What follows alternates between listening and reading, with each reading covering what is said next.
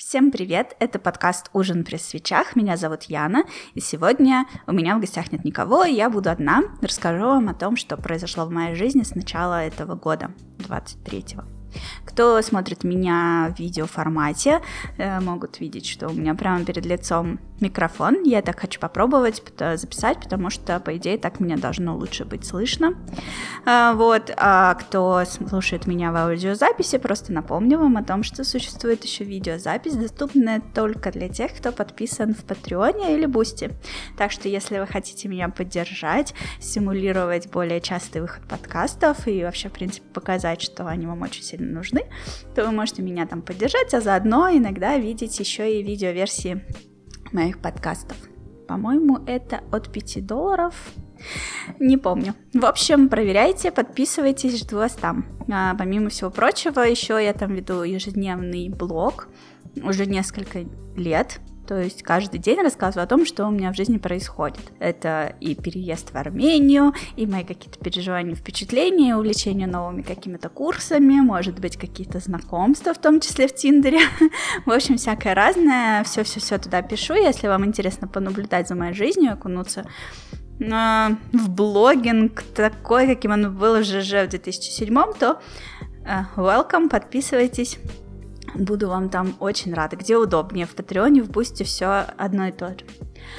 Прошлый подкаст я записала прямо перед Новым годом, поэтому этот удобно начать, думая с января. вот, очень много всякого произошло, я постаралась, чтобы не запутаться, составить себе планчик. Но, может быть, что-нибудь и забуду. Напоминаю, что перед тем, как писать соло-выпуски, я всегда пишу об этом в Твиттере э, и собираю вопросы. Так что, э, в принципе, можно поймать такой момент. Если вы хотите, чтобы я о чем-то рассказала, можно там написать. Либо просто пишите в комментариях под выпуском, тоже я замечу. Фух, так, что же было? А, я говоря, рассказывала, что я переехала в Армению, потому что меня релацировала компания Dragon Machines, которая являлась является дочерней компанией Nexters, с которой я тоже когда-то работала до 2018 года. Но так случилось, что планы компании пошли не по плану, не так, как им бы хотелось, поэтому они были вынуждены в феврале сократить очень много людей. Я, честно говоря, забыла, не то 40% всей компании, не то 60% всей компании взяли и сократили в один день. Мы даже ходили отмечать это. Так вышло, что меня сократили за полторы недели до этого. Вот, то есть сначала я попереживала, а потом попереживали все остальные, я их еще поподдерживала. А потом мы все вместе на деньги компании пошли и отметили это событие. Было очень круто и весело в Хард Рок Кафе. Конечно, меня это совершенно не обрадовало, ну, как бы находиться в другой стране э, и терять в ней работу, это довольно стрессово, но подумав как следует, я поняла, что было бы хуже, если бы я осталась в России, поэтому я очень сильно благодарна компании Dragon Machine за то, что они помогли мне переехать, дали такую возможность, вот, могли здесь оформиться, задержаться, в общем, было очень круто. Помимо всего прочего, все-таки сокращение означает, что мне выплатили три зарплаты, а это было очень много. вот, и поэтому, имея все эти деньги на руках и э, понимание, что из Армении я скорее найду новую работу, чем из России не дало мне пасть духом вообще, и я скорее обрадовалась, чем э, расстроилась.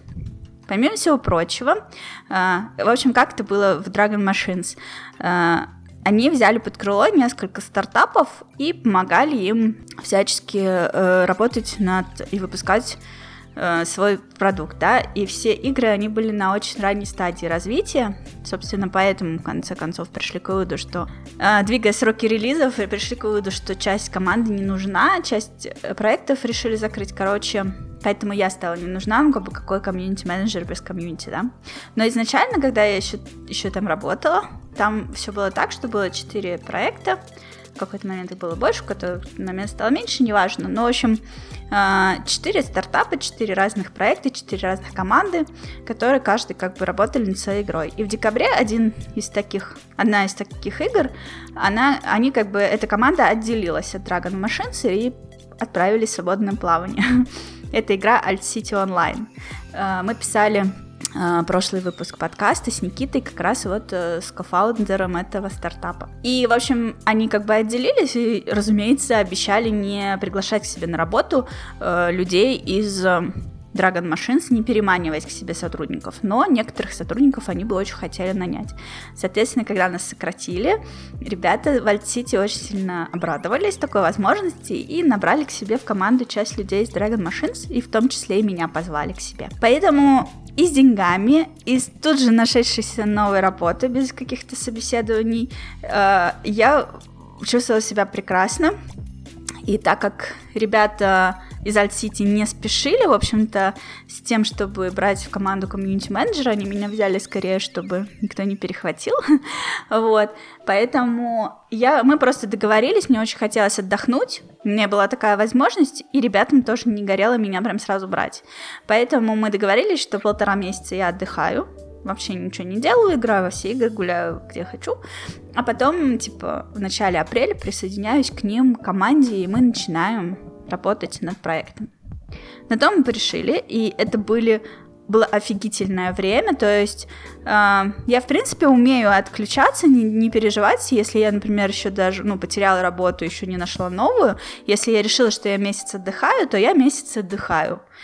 Ну, то есть у меня нет никаких тревог, страхов, просто мысль о том, что, блин, через месяц придется ходить по собеседованиям, искать работу и все такое, ну, типа, это не очень прикольно, но как бы я не руиню себе весь отдых этими мыслями постоянными, я могу так от, а, отключиться.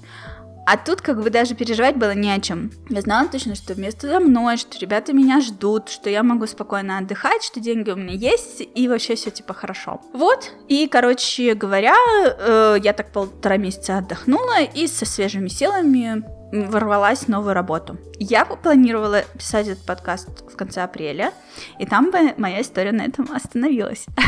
история, связанная с работой. Но, к сожалению, в смысле, хорошо, что я а, задержалась с выпуском подкаста, потому что сейчас я могу ее как бы немножко завершить. А, в общем, к сожалению, мы не сработались. Эм, недавно я уволилась, э, приняла решение такое. Это тоже было, конечно, стрёмно, э, потому что то теперь мне все-таки придется проходить через собеседование. Сегодня воскресенье, и завтрашнего дня я планирую обновить свой CV, а, посмотреть вакансии интересующих меня компаний, отправить резюме тем, кто мне предлагал свою помощь и так далее. Короче, сейчас начнется вот эта вся возня. Я очень надеюсь, что я найду все очень быстро и скоро смогу рассказать вам, где я теперь работаю. И больше не буду менять место работы. Но пока реальность такова, что да, я увольняюсь. Ну, в смысле, я еще не подписала документы, но уже не работаю, уже мы все обсудили. Наверное, уже все подпишу к моменту публикации этого подкаста. Ну вот, не буду вдаваться в подробности, никаких претензий к ребятам у меня, разумеется, нет. Все нормально, все хорошо, просто у нас разные взгляды, и произошло некоторое недопонимание, э, вот, э, которое я не вижу никак никакой возможности как-либо разрулить, проще просто разойтись. Это та самая дохлая лошадь, с которой надо слезть, и я говорю не про проект, а про наши взаимоотношения. Не нужно ее пинать, не нужно пытаться все наладить, это видно, что это просто вопрос времени, и как бы оттягивать это не хочется, потому что м- работая в некомфортной обстановке, пытаясь наладить взаимоотношения, можно выгореть и потом очень тяжело ворваться в новую работу. Ну, типа ты уже устал, а тебе еще искать, еще вливаться в новый коллектив. Это все очень стрессово, мне выгореть совсем не хочется.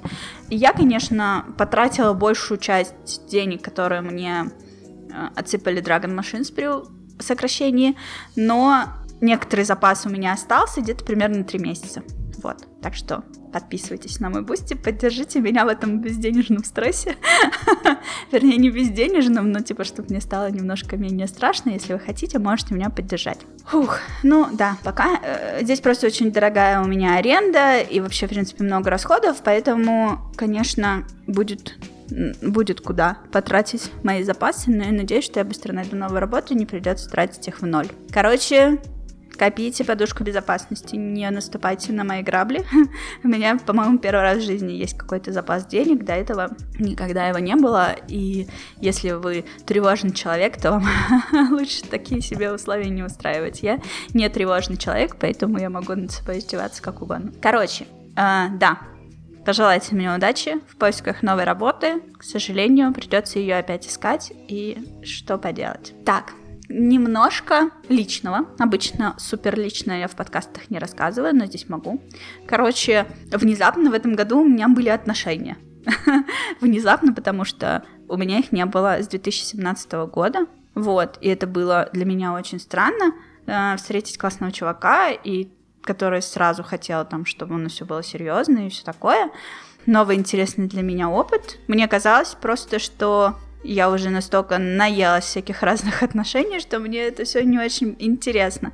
Но оказалось, что вполне интересно, э, если э, человек нормальный и нормально э, относится. Но мы встречались совсем недолго, пока, по-моему, полтора месяца, и потом все пошло не так, его как будто подменили, он стал со мной разговаривать совсем не так, как до этого, перестал быть адекватным, и мне просто вот интересно, как это люди делают. Типа, я понимаю, как адекватный человек может прикидываться неадекватным. Но как неадекватный человек может прикидываться адекватным, я не знаю. ну, типа, ты классный, понимающий, осознанный и прикольный, и вдруг ты начинаешь вести себя абсолютно как баран. не знаю. Короче, Женя, если ты это слушаешь, ты ты так зря. Вот, в общем, мы расстались, он уехал в другую страну, потом еще в другую страну, и, короче, уехал, уехал, черт с ним. Но просто прикольно, что спустя пять лет у меня вдруг внезапно ненадолго случились отношения. Это было такой яркой вспышкой для меня. Ну и, соответственно, потом было морально тяжеловато, потому что э, увольнение, сокращение и вот это наше расставание произошли буквально в две недели.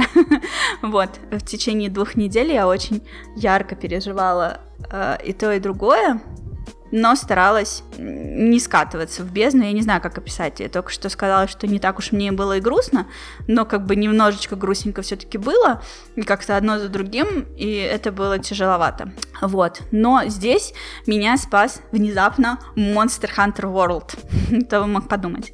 Короче, Monster Hunter World я играла, когда он только вышел, какой-то там был год. 2018, по-моему, или 17, я не помню. Короче, когда только вышел Monster Hunter World на PlayStation 4, я играла на нем. Прошла полностью целиком всю сюжетную часть. Аддон масштабный, добавляющий мастер ранг, тогда еще не вышел. И, в общем, я прошла весь этот всю эту часть, и не помню за сколько, я даже ее стримила, часов 80 я, по-моему, играла. И в итоге там был какой-то постгейм, ну, типа, там были какие-то квесты, которые можно было еще пройти, какие-то эти инвестигейшены, которые можно было брать бесконечно. Но у меня не хватало мотивации продолжать в это играть. И я как-то в один из разов, я прям помню, запустила, и подумала, ну все, я, короче, наигралась в Monster Hunter World, больше не буду. Закрыла его и больше не запускала. И потом, спустя какое-то время, вышел аддон Iceborne, который добавлял буквально контент еще примерно столько же, сколько уже вышло, и этот контент новые локации, новые, более интересные, новые монстры, все более интересное, потому что более сложное. И я иногда подумывала о том, что хотелось бы туда ворваться, но как бы прошло много времени, я уже не помню, что у меня там есть, как в это играть, хотя на самом деле помню. Ну, в смысле, если бы я начала играть, я бы быстро все вспомнила и разобралась, но почему-то я это откладывала, и, ну, наверное, просто хватало других игр, и поэтому я туда не врывалась, но у меня все время в голове сидело, потому что я, в принципе, фанатка серии Monster Hunter, и у меня сидело в голове, что вот было бы круто, короче, пройти Iceborne тоже. Но как-то все не покупала и не играла, и стоило ну, как полноценная игра. Короче, меня захватили обратно Dark Souls, и, и все. Я ушла в Dark Souls. Итак, э, в общем, в начале января Э, мы начали много общаться с девочкой, немного, ну просто, в принципе, стали общаться с одной девочкой, которая, с которой вместе работали. И эта девочка оказалась тоже фанаткой Monster Hunter, и она очень сильно воодушевилась тем, что я этим всем увлекаюсь. И такая, блин, я всегда мечтала, короче, типа, играть э, с кем-нибудь, кто также фанатеет, а не забрасывает там через 20 часов игры, вот бы, типа, вместе нам поиграть. Вот. И мы стали прикидывать, э, как бы, какие, в какие версии мы играли Monster Хантеров, на чем.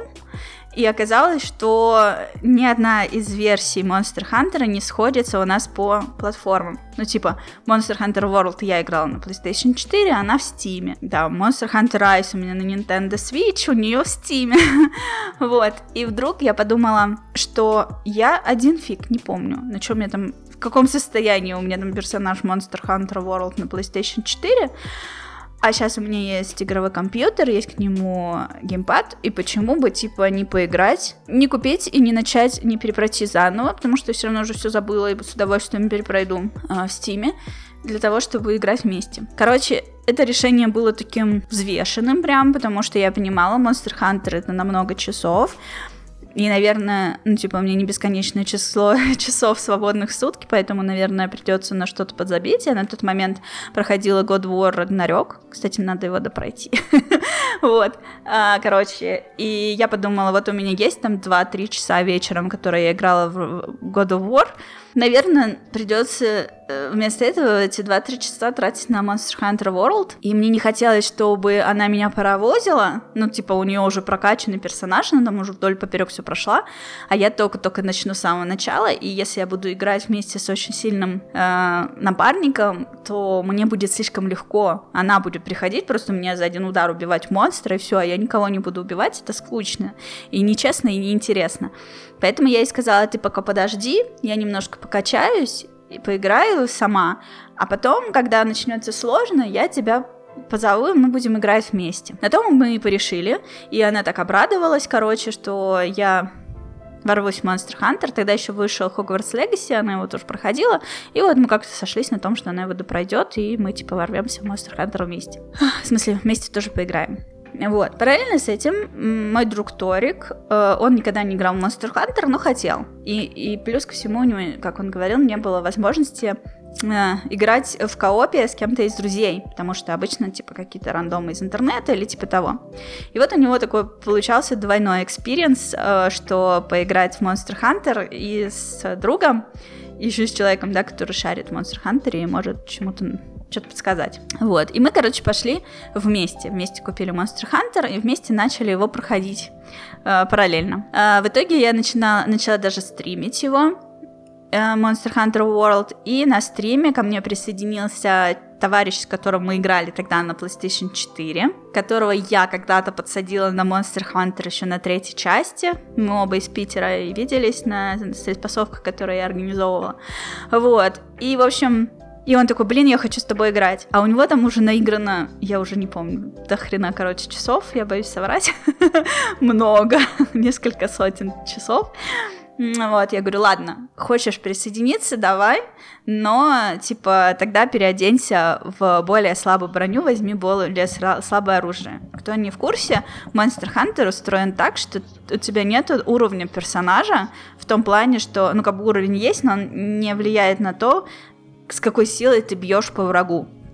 На это влияет твое оружие. Соответственно, чем выше у тебя там хантер ранг и мастер ранг, тем круче ты можешь брать квесты, и проходя эти квесты, ты открываешь ветки прокачки своего оружия. Вот так. То есть, э, если тебя, например, там, не знаю, мастер ранг 100 или там хантер ранг 100, но ты возьмешь слабое оружие, то и бить ты будешь слабо. Неважно, что ты можешь себе скрафтить сильное оружие. Ну вот, я ему сказала, если ты переоденешься в говной палке, то можешь играть со мной вместе.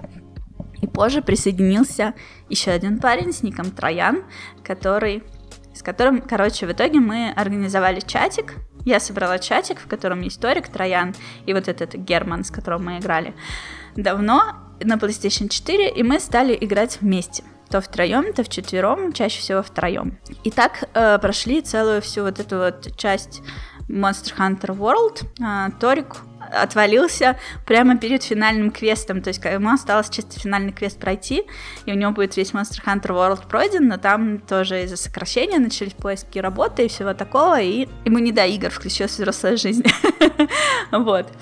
А мы продолжили играть дальше, прошли мне весь Айсборн, Троян, к слову, тоже какой-то лютый задрот, он играл еще больше, чем Герман, и у, у него там какой-то огромный вообще этот мастер ранг максимально 999, и вот он со мной играет, чтобы его добить до 999, и у него он 800 какой-то или 700 какой-то, я уже не помню. Короче, тоже какой-то задрот-задрот. Но э, сейчас мы уже на таком уровне, на котором в целом решает именно наш скилл, а не то, сколько у нас там циферок где написано. Играет весело, круто, и получилось так, что от всех вот этих забот и переживаний своих я ушла в Monster Hunter. К слову сказать, та девочка так ни разу не нашла времени со мной поиграть.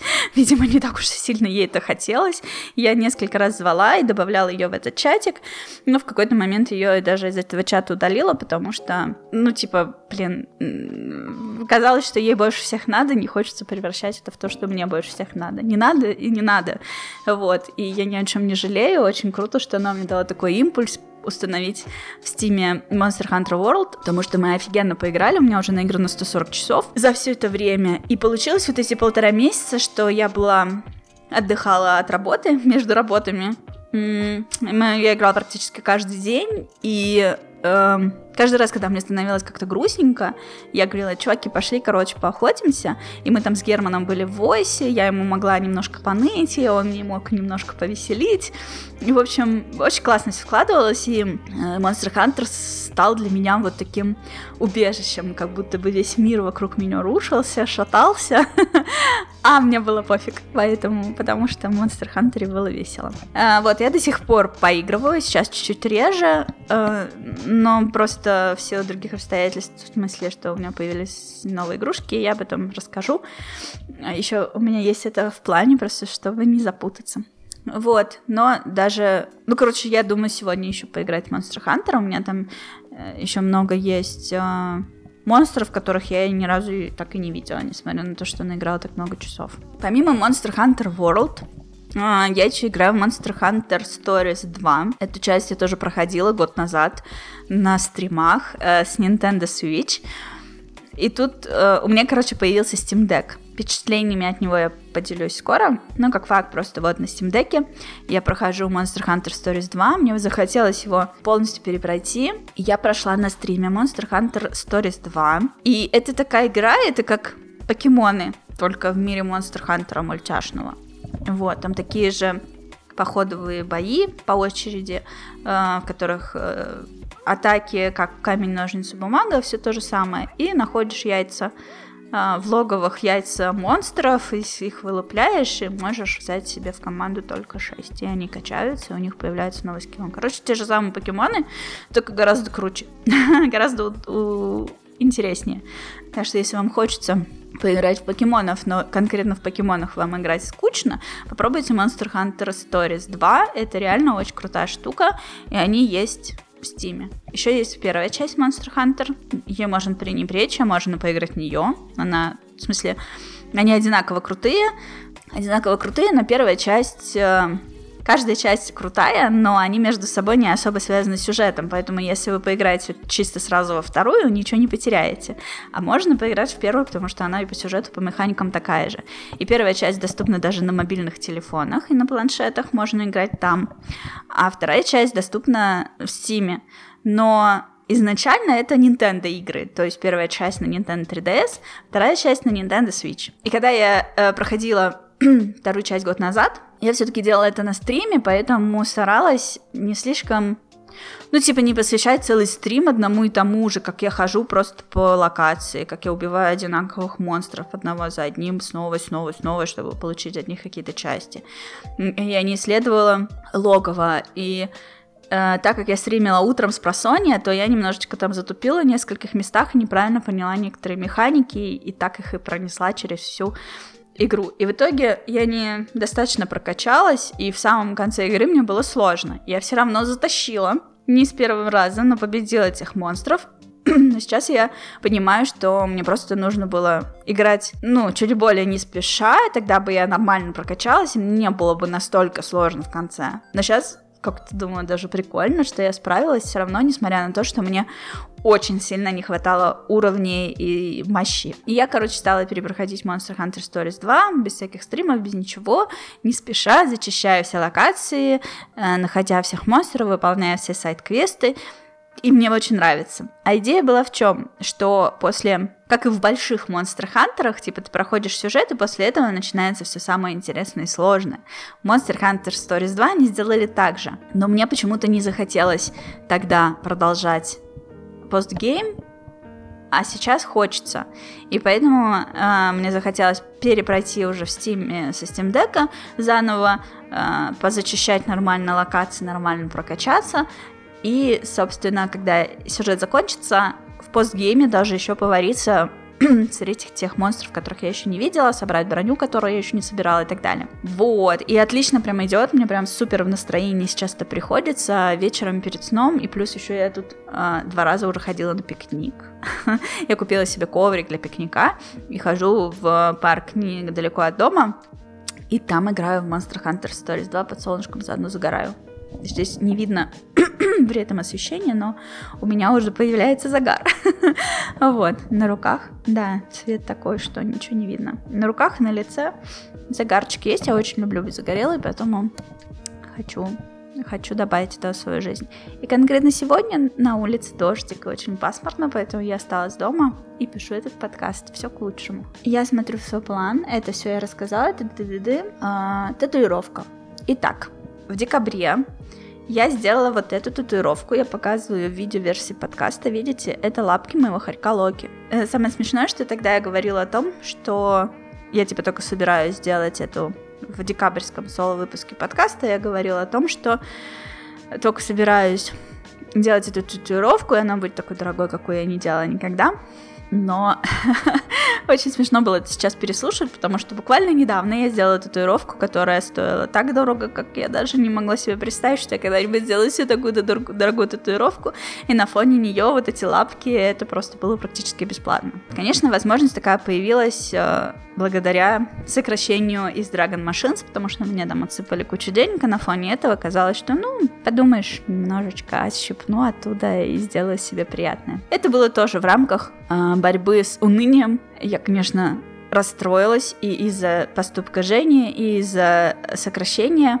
из-за стресса по поводу смены работы опять. Вот, так что я себе как бы заедала этот стресс Monster Hunter, татуировкой и покупкой Deck. Сработало отлично, никакой депрессии, все хорошо, хорошо спала, каждый день улыбалась и радовалась жизни, все нормально. Э, ни о чем, в общем-то, не жалею, по крайней мере, пока. Когда у меня в моих запасах закончатся деньги, тогда я подумаю об этом снова, но я надеюсь, что до того, как они закончатся, я все-таки найду работу. Итак, я сделала на ноге офигительно красивую большую татуировку с лагиакрусом. Это монстр из Monster Hunter. А, самый первый большой монстр, которого я встретила в Monster Hunter 3 Ultimate на Wii U и 3DS где я играла на нем, короче, я училась играть, можно сказать. Мне было очень сложно, раз за разом я пыталась его победить, у меня не получалось, и в итоге я смогла. вот, и дальше все уже как-то игра пошла. Я бы вам показала эту татуировку, но боюсь, что будет неудобно и не видно. Поэтому просто не знаю. А, у меня в Инстаграме есть видос, как ее делали, плюс я планирую в блоге kerrigan.com.ru написать о том, как она придумывалась, как она создавалась, и про э, татуировку на ноге, и про вот эту татуировку с лапками будут посты. Но, наверное, не к тому моменту, как этот подкаст будет опубликован, но в обозримом будущем я обязательно соберусь и напишу об этом мне, потому что хотелось бы самой для истории это сохранить. На двух моих татуировках там уже есть посты, и вот еще о двух нужно дописать. Э, как-то так получается, что я делаю одну татуировку в год, не по продолжительности, типа 365 дней прошло, и бах, я делаю еще одну, а вот именно э, в конкретный год.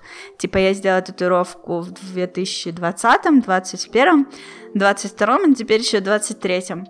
И вот до конца этого года, значит, не буду пока делать больше. Во-первых, это, сука, дорого. а во-вторых, э, ну, мне нравится такая тенденция по татуировочке в год. Когда-нибудь, конечно, придется остановиться, потому что я не хочу быть вся прям в татуировках. Но мне жутко нравится каждая из тех, которые есть на моем теле. Вот, и вот эта татуировка на ноге, я прям любуюсь. Я себе купила короткие шорты специально, чтобы ходить, чтобы ноги было видно, что, во-первых, они загорали тоже, а во-вторых, чтобы все видели, какой у меня красивый дракон на ноге. Он, конечно, не дракон, но он выглядит как дракон, поэтому э, пусть все думают, что это дракон. Покупка Steam Deck. Я вообще не могу сказать, что я такая, типа, все время с момента анонса Steam Deck хотела его и думала о нем. Нет, такого вообще не было. Но по какой-то причине в начале этого года мне вдруг его жутко захотелось. Я даже не могу объяснить, с чем это связано. Люди вокруг стали их покупать. Видимо, их стало проще купить, как-то они стали доступнее. Одно время там как-то ты типа делаешь заказ, вносишь предоплату и какое-то время ждешь. Люди там месяцами ждали, пока они появятся. То есть их не было сделано достаточное количество для того, чтобы вот так вот купил и получил. Вот. Соответственно, у каких-то там перекупов они стоили каких-то бешеных денег. И вдруг, короче, как-то люди стали их покупать, получать, писать об этом в Твиттере. Может быть, с этим связано. Что я стала смотреть и подумала, блин, а я тоже хочу. Я очень люблю портативный гейминг, и о нем очень хорошо отзывались от Steam Deck. И я посмотрела, что игры, в которые я бы хотела играть, на нем очень хорошо идут. Те же Monster Hunter я посмотрела в YouTube ролики, что все идет очень замечательно. И, короче, мне вдруг его очень сильно захотелось. И я просто стала, я э, добавила донаты на свои стримы, думаю, ну, покоплю типа до ноября ну, до ноября, который еще будет, до ноября 23 года, типа там к своему дню рождения накопится, хотелось какой-то такой очень долгоиграющий сбор донатов. Каждый раз мне его хочется, и каждый раз не получается. Я себе поставила этот сбор денег и э, стримила Monster Hunter. Потом перестала его стримить, потому что заметила, что когда мы играем вместе, когда я играю одна, все окей. Когда мы играем вместе, то стрим как бы нормально идет, а у моих тиммейтов они постоянно со мной разъединяются, отваливаются. И я думала, что это у Германа что-то с интернетом. А потом, когда мы еще с Ториком играли, он тоже стал отваливаться. Я думаю, блин, ребята в разных странах, почему такие проблемы? Стали думать, что это проблемы с серверами у Monster Hunter, а потом поняли, что такого не бывает, если я не стримлю. Вот, короче, пришлось перестать стримить, если я хотела играть с ними. Конечно, можно было попробовать через провод подключить, но что-то я у меня потерялась мотивация. В общем, на стримах собралась э, некоторая сумма, я уже не помню, что-то около половины стоимости Steam Deck. И потом в какой-то момент я подумала, когда меня сократили, я подумала, блин, ну я могу же добавить до полной суммы и заказать прямо сейчас. Мысль такая появилась, потому что у меня знакомый коллега поехал в Дубай, и я подумала, блин, купи мне там, привези. Короче, вот в этот момент я созрела, что, типа, не буду уже копить, вот прям сейчас. Есть возможность купить, прям сейчас пусть купит. И он поехал туда, и оказалось, что там цена в два раза выше, чем Steam Deck стоит на самом деле. То есть где-то 1300 долларов. Это прям много. ну вот, 1200 долларов, что-то такое. А так он стоил, типа, в районе 500. Самая максимальная комплектация. И я ему такой, не-не, ладно, забей, не покупай. Но также я узнала, что другой мой коллега, он заказывал прямо с Steam через... Есть такой сервис Globing, Mail Forwarding. Короче, ты заказываешь, например, из Америки тебе не могут доставить прямо в Армению, но могут... У Глобинга есть свой адрес в Америке, и ты как бы заказываешь на их вот этот адрес, а они уже тебе привозят за дополнительную плату, и это стоит недорого. Их сами там с таможней разбираются, с всеми делами, короче. Очень круто. И он, он себе так заказывал, у него уже был создан американский аккаунт в Steam, ну, потому что с армянского ты не сможешь так заказать. И, э, и в общем, короче, я дала ему деньги, он мне все заказал. И сам привез потом забрал у Глобинга и мне привез. И все это доставили очень быстро, нам что-то это заняло меньше двух недель. И я была так рада, так счастлива, и сейчас до сих пор ну, почти каждый день играю, играю на Steam Deck. Да, короче, я Steam Deck довольна, уже прошло два месяца, получается, или почти три месяца, сколько он там со мной, я уже забыла, в каком месяце я его купила. В марте, да, март, апрель, май, июнь, да, почти три месяца, короче, он уже со мной, я очень им довольна, Единственное, вот стики, у них, короче, края, они такие шершавенькие, и в какой-то момент я поняла, что я вот им управляю этим стиком, но каждый раз, когда можно его отпустить, мне хочется потереть палец. Не то чтобы он прям натирается, но, может быть, если бы я много играла, ну, какой-нибудь шутан или типа того, может быть, и натирался. И причем я ни разу не слышала, чтобы у кого-то были такие проблемы, но на себе я постоянно чувствовала, как будто бы у меня сохнет палец или что-то, какое-то такое ощущение. Мне очень не нравилось. И в итоге я в Японии заказала себе такие наши шлепки, которые надеваются на эти стики со следами кошачьей лапки. Вот, и они э, на ощущение как стики у PlayStation 4, такие же такая плотная резина там. И все, с тех пор совсем стало комфортно играть.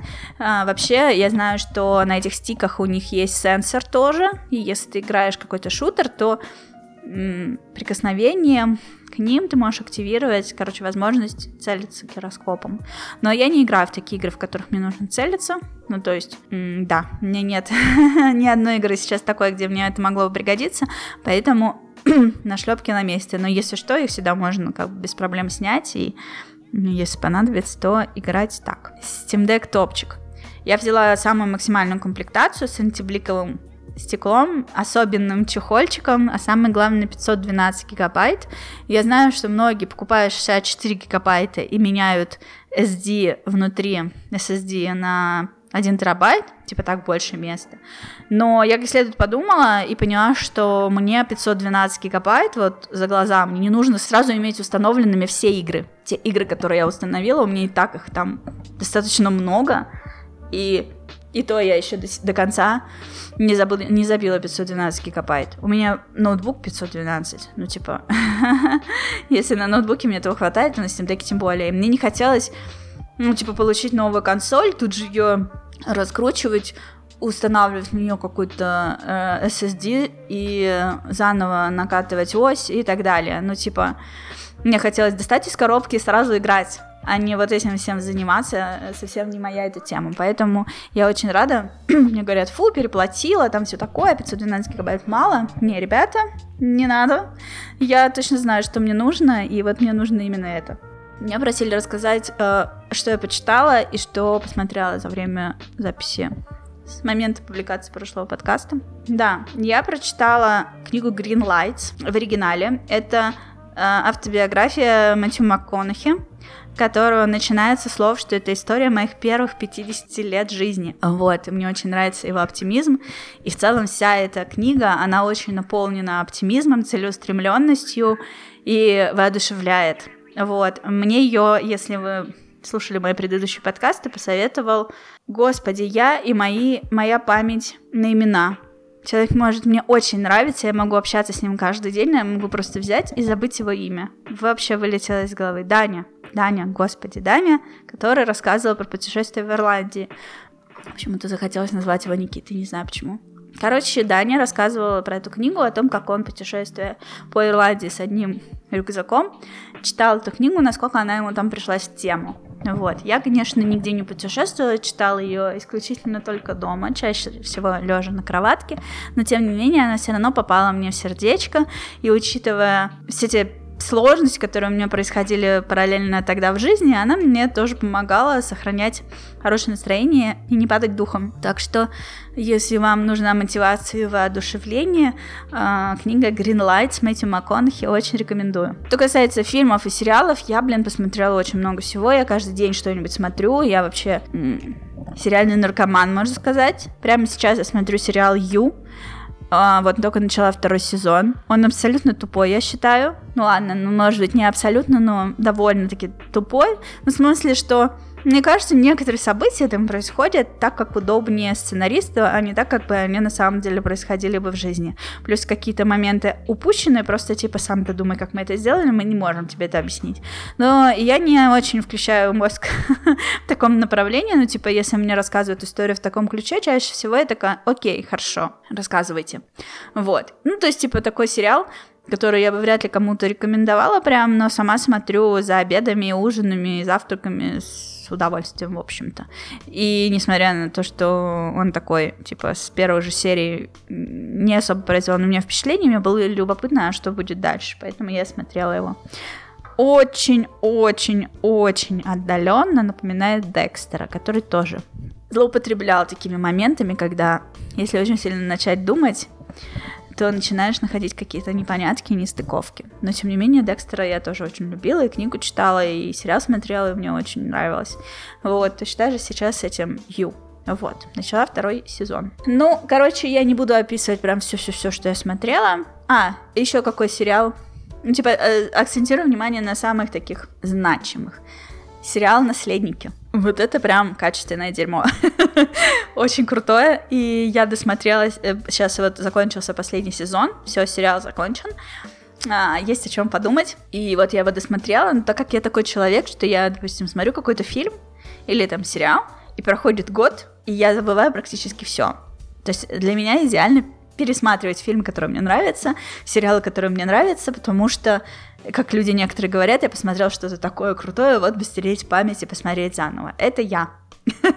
Вот, поэтому я планирую, сейчас какое-то время пройдет, и ну, может, полгодика. И я планирую весь сериал «Наследники» пересмотреть. Это очень качественное произведение, и теперь я знаю, что закончилось оно тоже качественно, так что если вы пропустили, обратите внимание. Очень-очень интересная история, драма. Вот, э, если у вас есть какие-то daddy issues, э, тем более must see. Вот, из полнометражного я наконец-то добралась в Ереване до кинотеатров. В этом году я побывала, побывала в двух разных кинотеатрах. Сначала я посмотрела фильм про Супер Марио в дубляже. А, мы ходили вместе с коллегами. В, здесь тут такой Дал, Dalma Garden Mall, и в нем есть кинотеатр. И, собственно, в нем мы смотрели э, Супер Марио. Я не фанатка серии игр Марио, но в свое время мне очень-очень-очень сильно понравился Марио 64. Я с огромным удовольствием в него играла. Вот, еще у меня есть Mario Odyssey, который я когда-нибудь тоже обязательно пройду, потому что он мне напомнил Марио 64, это очень качественная игра, и я начинала стримить, но поняла, что лучше без стрима проходить, и как-то так и не прошла. Он у меня есть с самого начала, как он вышел. Фильм, он прям для тех, кто в теме, очень в первую очередь, потому что там отсылочки, пасхалочки, настроение, вот это все. Я видела э, отзывы, что типа очень скучное, бездушное говно, но в общем и сложности, в общем и целом большинство людей оценили, и я тоже оценила. Очень прям вышла из кинотеатра под впечатлением. Не ожидала такого от фильма про Марио, но он прям сделан максимально с душой, очень классно. Вот, а потом мы ходили в другой кинотеатр, я забыла, как называется торговый центр, что типа Ереван Мол. В нем мы смотрели Стражи Галактики, а, третью часть, она же третья, у меня не написано, по-моему, третья. вот, мы смотрели в оригинале с русскими субтитрами и попали, короче, в какой-то супер, мега-пупер VIP зал. Не знали заранее, что так будет.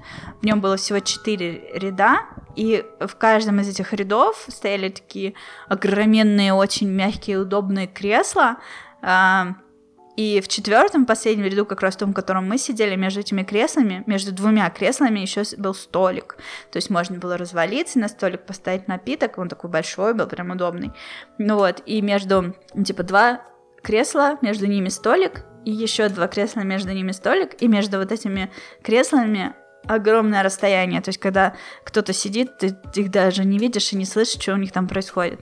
Вот, очень классный зал. Э, мне было очень удобно, и только в конце уже фильма я обнаружила, что можно было поднять так, чтобы ноги вытянуть, короче, откинуться назад на спинку кресла, и, короче, э, полностью развалиться. Надо будет как-нибудь туда еще расходить и воспользоваться всеми возможностями, всеми благами этих кресел но даже без этого сидеть весь сеанс было очень удобно, а самое главное, что фильм мне безумно понравился, при этом а, я смотрела в некоторых моментах даже плакала и понимала, что я редко плачу на фильмах, а тут меня пробирало прям, и я понимала, черт побери, этот фильм пересматривать мне будет очень тяжело эмоционально. если вдруг мне захочется поплакать, если мне вдруг что-то попадет в глаз, я себе включу себе Стражи Галактики третью часть и проплачусь от души. Это просто, знаете, как а, у некоторых людей есть песни, под которые они сто процентов точно плачут, кстати, у меня такой песни нет. Недавно в Твиттере я видела, обсуждали. Вот, и это зато точно знаю, что у меня есть такой фильм, на котором я точно смогу поплакать, если что. И еще в этом году вышла игра, которая имеет для меня очень большое эмоциональное значение. Я, конечно, на ней не плачу, но это прям... У меня мало таких вещей в жизни, которые из прошлого. Обычно прошлое оставляю, прошлое мне вообще по барабану что-то происходит. В смысле, не хочется, чтобы оно пускало возвращалась. Метастаз запускать в мое будущее можно, но чтобы именно возвращалась, ну, типа, условно, там, в детстве я играла на ZX Spectrum, поэтому сейчас я тоже хочу играть в ZX Spectrum, чтобы прочувствовать все свои вот эти эмоции. Нет, не хочу, потому что эмоции уже будут совсем другими. Но можно сказать про 98% вещей.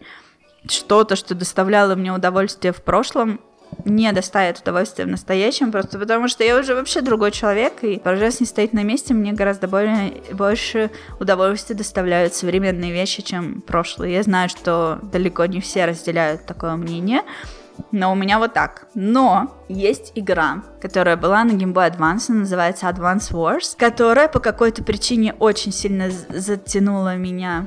Ну, в смысле, понятно, по какой причине она затянула меня тогда, но по какой-то причине она мне интересна до сих пор. И как-то я в нее играла супер много, и как будто бы даже не наигралась. И когда же, если я слышу музыку оттуда, то у меня какие-то вот эмоции происходят. Не знаю, как это работает и с чем это связано, но вот так. Э, Nintendo решили пере... сделать ремейк Advance Wars на Switch первой и второй части. И они должны были выпустить этот ремейк год назад, но отменили его из-за войны с Украиной. Буквально. То есть именно эта причина не просто отмолчались, а именно так и сказали, что в связи с вот этими действиями мы игру выпускать не будем. Типа, игра про войну, может быть, из-за этого. В общем, э, короче, отложили, но в этом году выпустили. И я ее купила даже по предзаказу в электронном виде. Я очень ждала все это время. А, тоже необычно для меня. Обычно игры я не жду, потому что игры и так больше, чем я успеваю поиграть. А тут я прям ждала, я купила. И э, на Switch в электронном виде. И там, короче, мне интереснее всего именно первая часть. Во вторую тоже поиграю. Но чтобы поиграть во вторую, нужно пройти первую. А я не хочу с этим спешить. Вот, я очень смакую, растягиваю, потому что понимаю, что Э, второе, вот такого случая в моей жизни не случится. Ну, типа, даже если вдруг там через 20 лет они сделают какой-то новый ремейк, вряд ли я буду в него играть. Ну, ладно, окей, может быть, буду, но, наверное, чувства у меня будут другие. Поэтому, короче, в ближайшее время в любом случае никаких новых ремейков Advance Wars не случится. А следующая часть меня вообще не интересует, поэтому, ну, у меня нет такой эмоциональной привязки к ним, по крайней мере, может, и интересует, но это другое. вот, короче, я к тому, что э, пускай она будет со мной долго, я буду не спеша ее проходить. И вот, собственно, я потихонечку ее прохожу, и с огромным удовольствием. Мне не понравилось, как именно они ее переделали. Вот, как выглядят персонажи. Они какие-то стали... Вот как, не знаю, я не очень люблю играть в мобильные игры. Я люблю на них работать. Но я не целевая аудитория.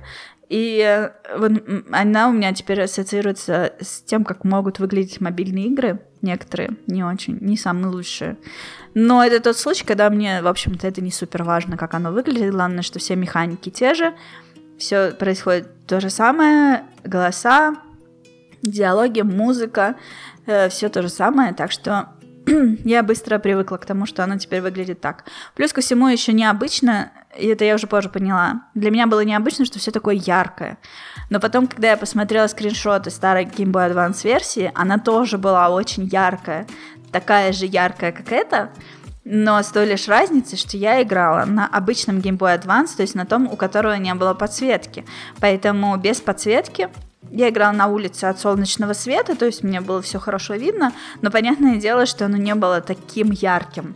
Но сейчас, когда я смотрю на скриншоты, я понимаю, что было. Но если бы у меня был Game Boy Advance SP, у которого экранчик светится, то э, все было бы точно так же ярко, и вряд ли бы для меня это сейчас стало таким откровением. Но это уже не первый раз в моей жизни, когда я вдруг в игре обнаруживаю цвета. К примеру, игры ZX Spectrum я все помню черно-белыми, просто потому что у меня был черно-белый телевизор.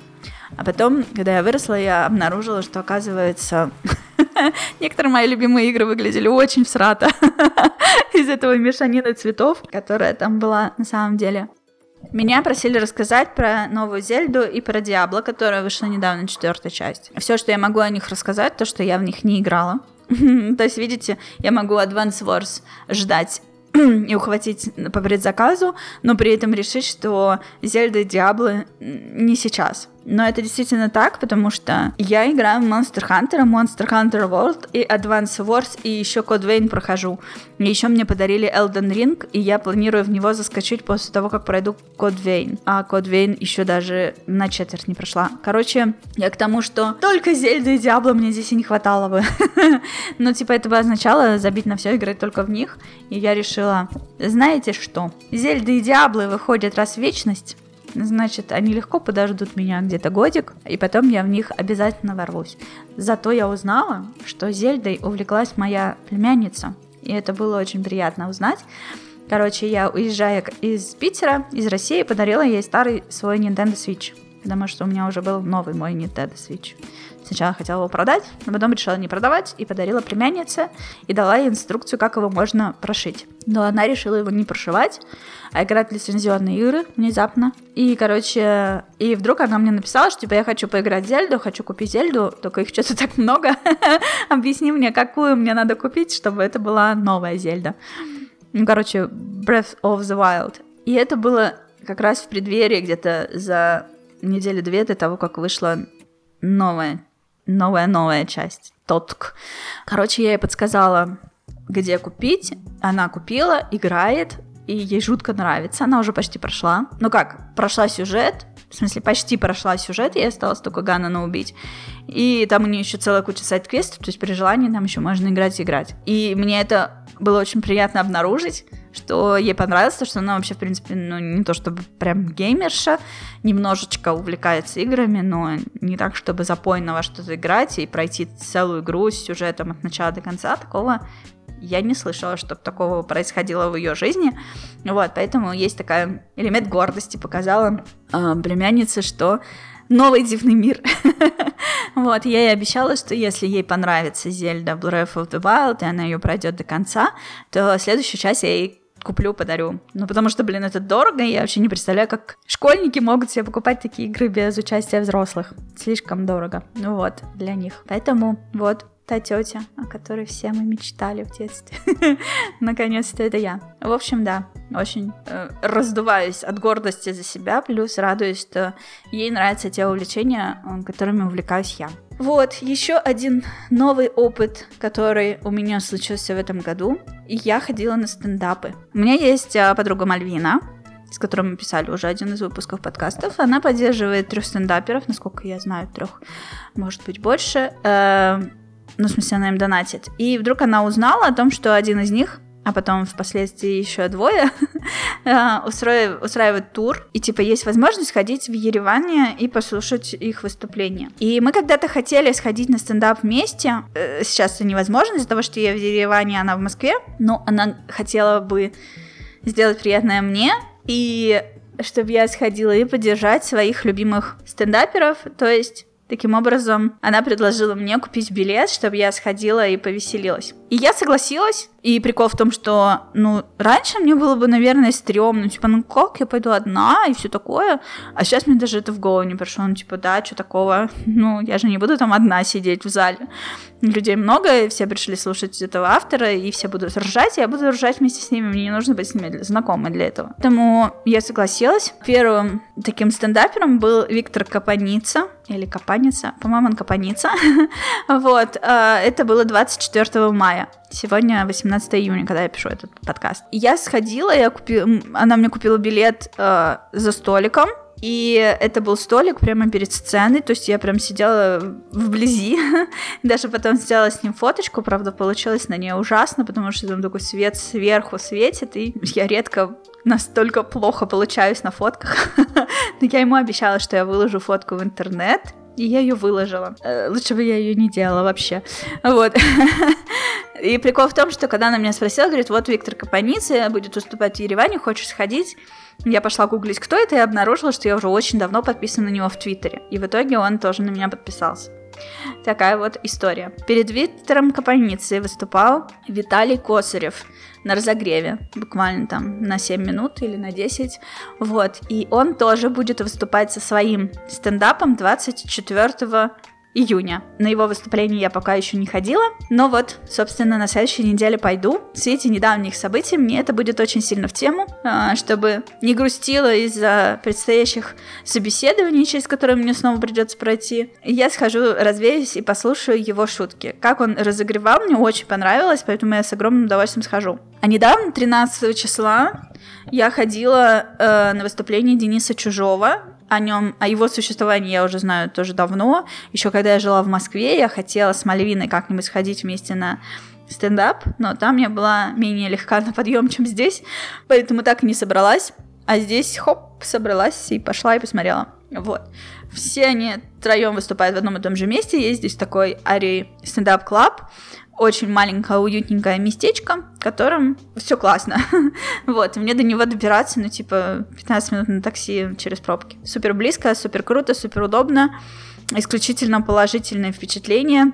Очень интересный опыт, да, что не знаю, будет ли слушать Мальвина этот подкаст, вряд ли, но если что, пользуясь случаем, еще и здесь хочу тебя поблагодарить за то, что ты мне такую движуху вдруг внезапно устроила.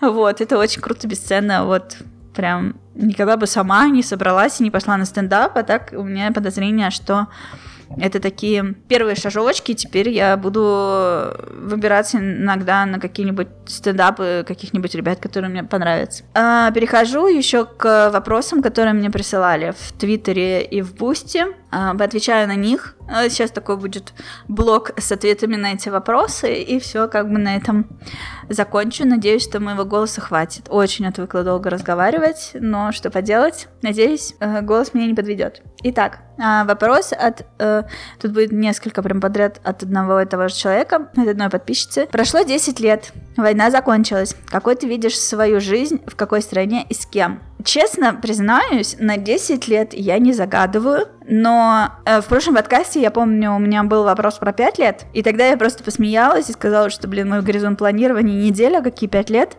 вот, и как бы съехала с этой темы, и забыла об этом совершенно даже. И вдруг э, недавно я действительно стала думать о том, чего бы мне хотелось, и как бы мне, не знаю, не хочется использовать слово правильно, наиболее комфортно для меня э, было бы, типа, построить, какие, короче, цели поставить, в какую сторону лежать, вот так. Не, не просто быть, что будет, а вот как бы мне хотелось, чтобы было. И я стала об этом задумываться после того, как э, я, кстати, не упоминала, что я здесь оформила себе ИП. И когда я его себе оформила и поузнавала, какие это дает возможности, то у меня сразу же как-то и планы появились. Так вот, идея в чем? У меня есть план на 5 лет, на 10 лет нет, но я не думаю, что там сильно что-то может поменяться. Вообще, да. Я и год назад не думала, что все может сильно поменяться. Короче, может, думаю. Но, короче, идея такая. Посмотрим, что из этого получится. Встретимся через 5 лет. Но на данный момент план такой.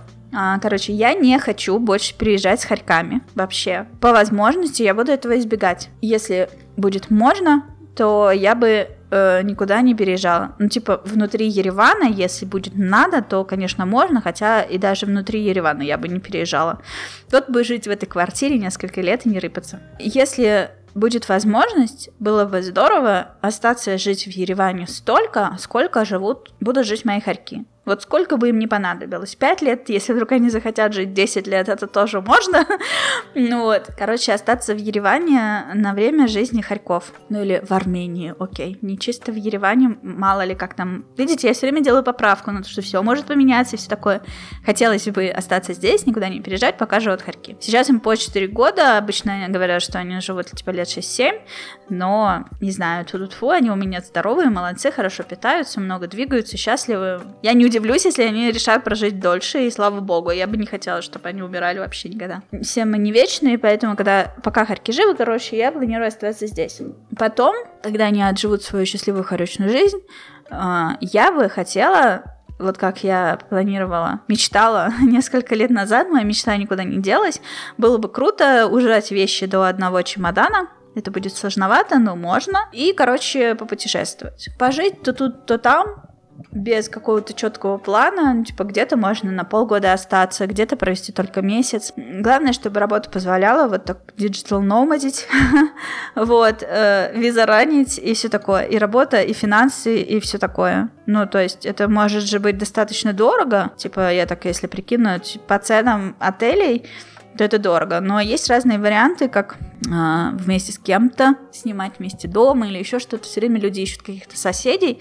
И если мне будет окей такой формат, почему бы не попробовать, по крайней мере. В общем, я бы хотела попутешествовать, пожить не знаю, в Таиланде, на Бали, в каких-то европейских странах. В общем, главное, чтобы позволяли финансы. Ну а здесь а, я бы оставила в Ереване, ой, в Армении финансовые вопросики. Ну, типа, здесь невысокие налоги, и я была бы рада платить налоги здесь, пусть страна развивается. Э, то есть всю банковскую вот эту историю держать здесь. Кроме того, еще есть такая мысль, такая, можно сказать, мечта, цель, не знаю, как назвать. Короче, купить себе здесь какое-то небольшое жилье где-нибудь в горах. Короче, как я это называю, где-нибудь в жопе Армении. Но представляю себе жопу, я представляю себе природу, ну, типа, луга, горы, небо голубое, вот это все. То есть где-нибудь просто на отшибе, я имею в виду э, какой-нибудь, может быть, небольшой домик или еще какой-то такой формат. Короче, какое-то место, чтобы у меня было какой-то свой, свой клочок земли, я не знаю, свой клочок дома, в котором можно, например, бросить вещи или какой-то перевалочный пункт, условно, место, в которое, которое я могла бы назвать домом, в которое можно было бы вернуться. Это было бы просто идеально. То есть вот к чему я стремлюсь.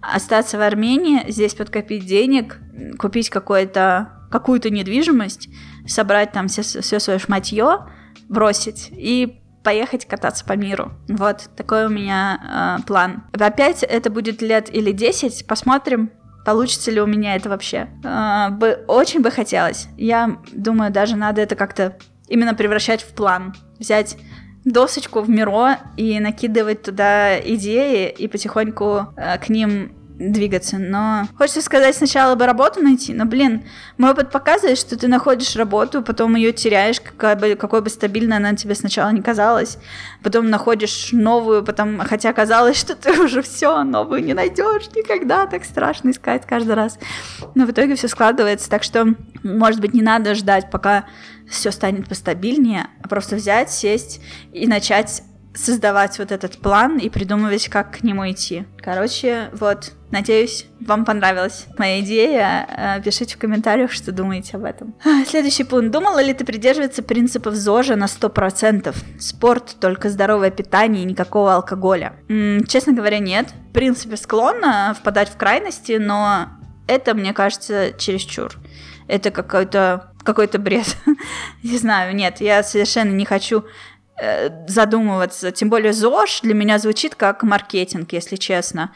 Вот именно само вот это понятие ЗОЖ. Есть понятие правильного питания, и оно не запрещает есть ничего. Оно просто говорит тебе, ну, типа, не сходи с ума.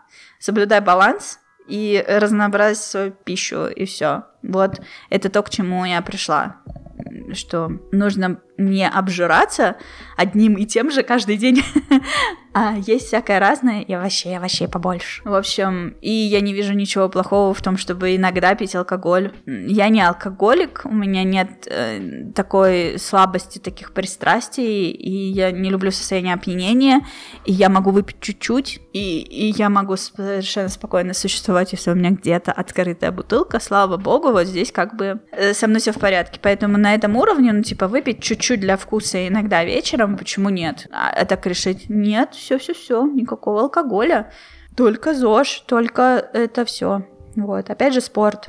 Спорт может быть очень вредным, если не знать меры. Но если совсем-совсем не шевелиться, тоже плохо. Поэтому ну, вот у меня сейчас есть три дня в неделю фитнес, полчаса, где-то 35 минут моя тренировка длится, она довольно интенсивная. И я чувствую себя хорошо, мои мышцы в тонусе, я двигаюсь. Все остальное время я практически не двигаюсь. ну, иногда я выгоняю себя погулять. Но там по работе я много сижу, и там, пока я играю, я лежу, и мне нормально вот, в таком состоянии, но усилием воли я выгоняю себя погулять и занимаюсь фитнесом, и вот на этом балансе сейчас я чувствую себя максимально комфортно, и в этом плане не хочу ничего менять. Так и оставим. А, много ли ты сейчас пьешь кофе? А, от кофе у меня тоже нет зависимости, никогда не было. А, то есть я, в принципе, могу не пить кофе, но а, когда началась пандемия в 2020 году, я купила себе офигительную кофемашину, которая варит латте. Без молока кофе я, в принципе, не пью.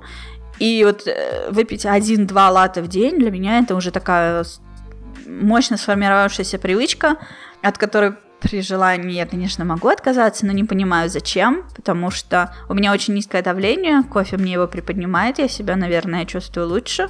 Но если я не буду пить кофе, я не то чтобы чувствую себя плохо. Короче, не вижу причин что-то менять тоже. Один-два лата в день вряд ли кого-то может убить. Так, какие перспективы для своей работы видишь в будущем? Может, в будущем хочешь заниматься разработкой геймдизайном или стать лидом лидов КМов? Ох, да, честно говоря, не вижу вообще никаких перспектив э, в смысле, я не думаю об этом. Мне бы хотелось сейчас э, просто найти какую-то работу, какую-то компанию, в которой я могла бы задержаться надолго. Ну, типа, блин, да господи, хотя бы на пару лет, ну, пожалуйста.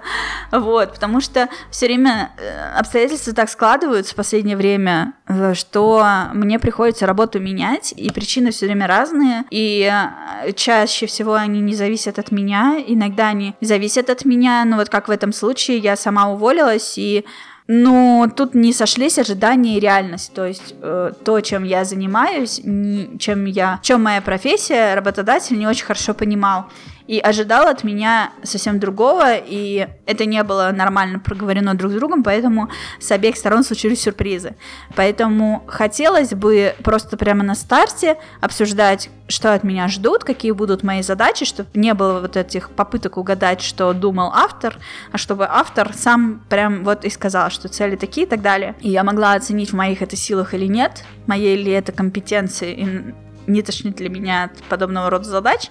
И если все окей, если у нас случился матч, то как бы работать, вот. И я не знаю насчет лидом лидов, наверное, это можно сделать со временем, или как это было у меня в Nexters, когда я создавала отдел с нуля, я была хедом, ну, типа, надо мной не было никакого лида КМов, я была самым, на самом верху. В целом, меня такой формат взаимодействия устраивает, мне очень нравится работать с командой, и обо мне хорошо отзывались, говорили, что я хороший руководитель.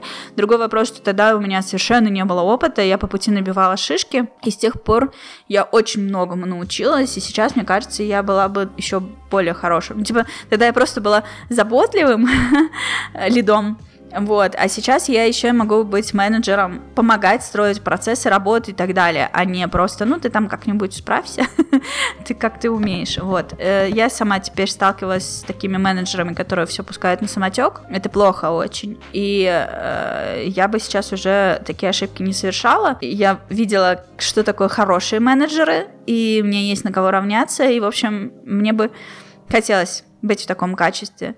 Мне очень нравится менеджить людей, но мне не очень нравится, например, планирование. А лид должен уметь наперед, как бы синьор умеет сам ставить задачи и решать текущие всякие вопросы, немножечко планировать, да, а лид должен уметь прям на будущее.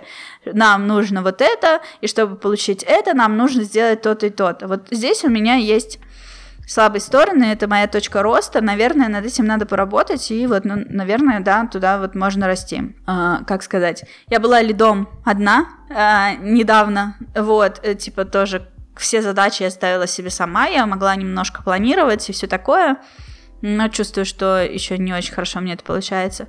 И, короче, я могла бы быть сейчас синьором с командой, менеджить людей и э, решать какие-то ситуативные вопросы, брать на себя ответственность и инициируя, в смысле, а, замечая какие-то проблемы, понимать, что стало причиной этих проблем, и самостоятельно их решать и, собственно, направлять команду. Вот. И из этого состояния вырасти в лида, который сможет э, как-то планировать что-то еще и на будущее. Вот, наверное, такого мне бы хотелось. И вся эта работа с комьюнити мне жутко нравится, это прям мое, и мне бы очень хотелось в этой области оставаться. Э, есть иногда мысли о том, что мне не обязательно быть именно в геймдеве, но пока кажется, что обязательно, потому что это та область, о которой я действительно много знаю, и странно пренебрегать этим опытом, этой насмотренностью и идти в какую-то другую область и там опять набирать этот опыт с нуля. Вот. Поэтому, да, я бы хотела остаться в геймдеве, остаться комьюнити-менеджером, и я могу рулить командами и даже создавать их с нуля. Я же еще не на собеседовании, зачем я это рассказываю? Приходилось ли тебе преодолевать профессиональное выгорание? Честно говоря, а, такое прям ярко осознанное выгорание у меня случилось до попадания в геймдев, когда я занималась монтажом видео, вот, это было связано с несколькими причинами. Основная причина была в нестабильности дохода. Я никогда не могла знать, сколько я зарабат... заработаю в следующем месяце. И если я там сейчас получила там столько-то денег, то я могу их сразу тратить или мне нужно их отложить, потому что не факт, что в следующем месяце у меня будут еще деньги. И на таком ощущении я прожила 7 лет. 7 лет я работала в одной и той же компании, Манго Видео, но сидя дома, работала из дома до того, как это стало мейнстримом. И вот так жила от э, одного заказа к другому. При этом из-за того, что у меня не было опыта работы в офисе, не считая 9 месяцев в колл-центре Теле2, я не очень-то умела налаживать свои рабочие процессы. Ну, типа, мне давали, вот тебе задача, в смысле, проект, э, вот такой-то дедлайн, и типа делай. И я много прокрастинировала, много работала по ночам. А, короче, очень жила в таком хаосе, очень уставала от этого и ничего толком не успевала, кроме работы, потому что мне казалось, ну, надо поработать, надо поработать, и я целый день тратила на вот это ощущение, надо бы поработать. Потом работала уже уставшей, но так не делается, надо было как-то делить время и на отдых, и на работу. Ну, в общем, короче, я набила там очень много шишек, которые я осознала уже потом, когда попала в офис работать в Nintendo, и я посмотрела, как это может быть, и как лучше стоило делать, но уже было поздно. Вот. Короче, меня угнетало вот это... Я, в принципе, не очень-то много зарабатывала, я бы даже сказала мало. При этом еще это все было очень нестабильным доходом, сложно было что-то планировать. Если я уезжала в отпуск, это значит, что я не работала, значит, в это время ничего не зарабатывала.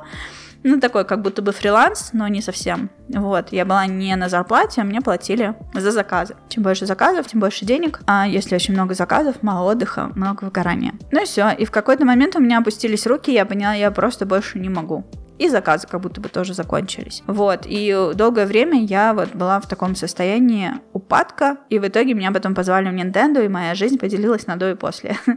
Конкретно за время работы в геймдеве не скажу, что прям выгорание, но знаю, что у меня опускались руки каждый раз, когда когда что-то становилось не так. Вот, что я чувствовала, что меня скоро уволят, ну, например, там, типа, проект заморозят, э, не уволят, сократят, вот, то проект заморозили, то еще что-то случилось, и каждый раз это было вот какое-то предчувствие, тревога и все такое, и казалось, что чем дальше, тем больше. Мне кажется, что да, сейчас все хорошо, но меня могут, со мной могут попрощаться в любой момент. И это, конечно, нифига не мотивирует ни к чему.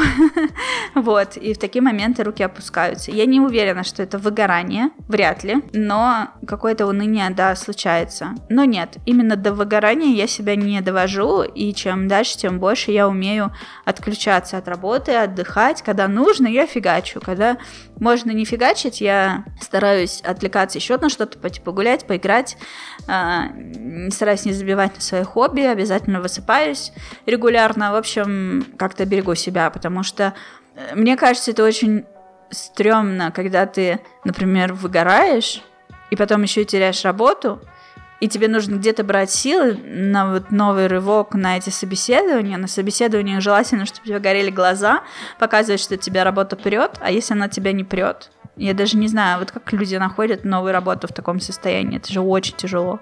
А не искать нельзя, деньги же нужны откуда-то. Ну, короче, это все очень стрёмное дерьмо, поэтому, да, я стараюсь не выгорать. Предпочитаешь знакомство в Тиндере или через общих знакомых, например? Отличается ли опыт использования Тиндера в России и в Армении? Я не считаю, что есть какая-то большая разница между знакомствами через кого-то или в Тиндере. ну вот, но, конечно, наверное, проще, когда есть общие знакомые, может быть и нет. Да не знаю, нет, мне кажется, вообще нет никакой разницы. А Тиндера мне не то, что я прям супер много пользуюсь, я там, конечно, листаю картиночки, но в Армении больше э, тем для начала диалога, потому что в России тебе нужно как-то его сгенерировать, ну что, типа о чем-то спросить, а здесь э, все диалоги начинаются одинаково. Как давно ты в Ереване, э, насколько ты планируешь здесь остаться, чем ты тут занимаешься, типа какая компания, сам переехал или тебя релацировали и так далее. То есть все диалоги поначалу строятся вокруг этого. Ну, если ты такими же ребятами из России знакомишься, с местными э, все равно, да, диалоги примерно такие же, просто они работают только в мою сторону, а не в обе. Ну и местные спрашивают, типа, нравится мне здесь, не нравится, и все такое.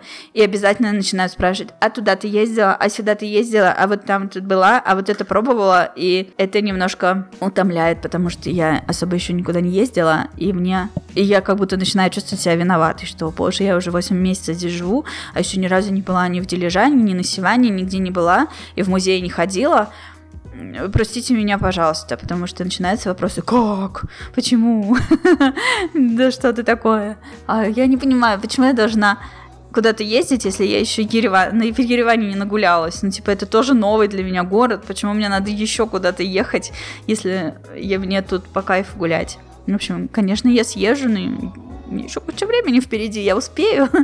вот, в общем, какое-то ощущение некоторое давление. Но в целом, не знаю, Тиндер, Твиттер, Инстаграм или посиделки с друзьями, какая разница, где знакомиться с новыми людьми. По большому счету, суть та же самая. Мне единственное не нравится знакомиться просто на улице, когда ты идешь, к тебе подходит человек и такой, типа, девушка, вы мне очень понравились, давайте познакомимся. Я так не умею, ну, типа, тебе просто понравилась моя внешность, тебе получается пофиг, что я за человек, чем я увлекаюсь и так далее. Как можно выбирать людей просто по внешности?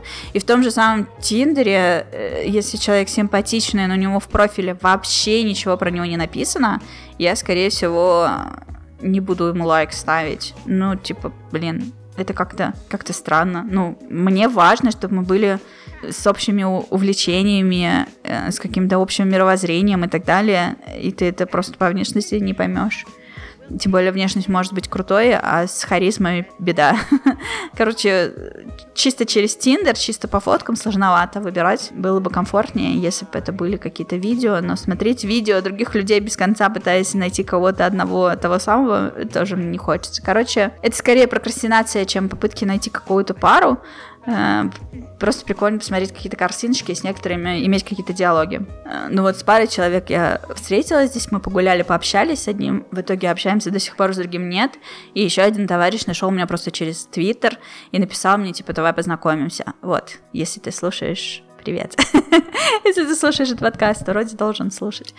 В общем, это было классно. Вот. И тут понятно, что человек немножко понаблюдал за мной через Твиттер и понял, что у нас есть общие какие-то точки.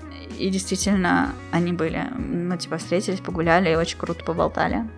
И, продолжаем переписываться иногда. Так что в целом, неважно, где, главное, чтобы человек был хороший. Какие методы продвижения подкаста ты используешь? Какие есть планы по развитию продукта? К подкасту я отношусь исключительно как хобби, и мне нравится процесс. Поэтому в целом я не делаю ничего для продвижения, но мне кажется, что тем или иным образом его продвигают мои гости, особенно если я предлага... приглашаю кого-то популярного, да, например, там Участвовал у меня в подкасте Галенкин. Он у себя в Твиттере написал, я бы участвовал в таком-то подкасте, так его аудитория узнала о существовании моего подкаста. Но буду ли я звать Галенкина только потому, что у него там столько тысяч подписчиков и вот там знает столько-то людей? Нет. Я его позову, потому что он интересный человек. И просто потому, что есть у меня такая возможность потому что я его позову, и он согласится и придет. Поэтому вы можете посмотреть список моих гостей, там есть люди, о которых вы вообще никогда не слышали, но при этом они рассказывают очень интересную историю о себе.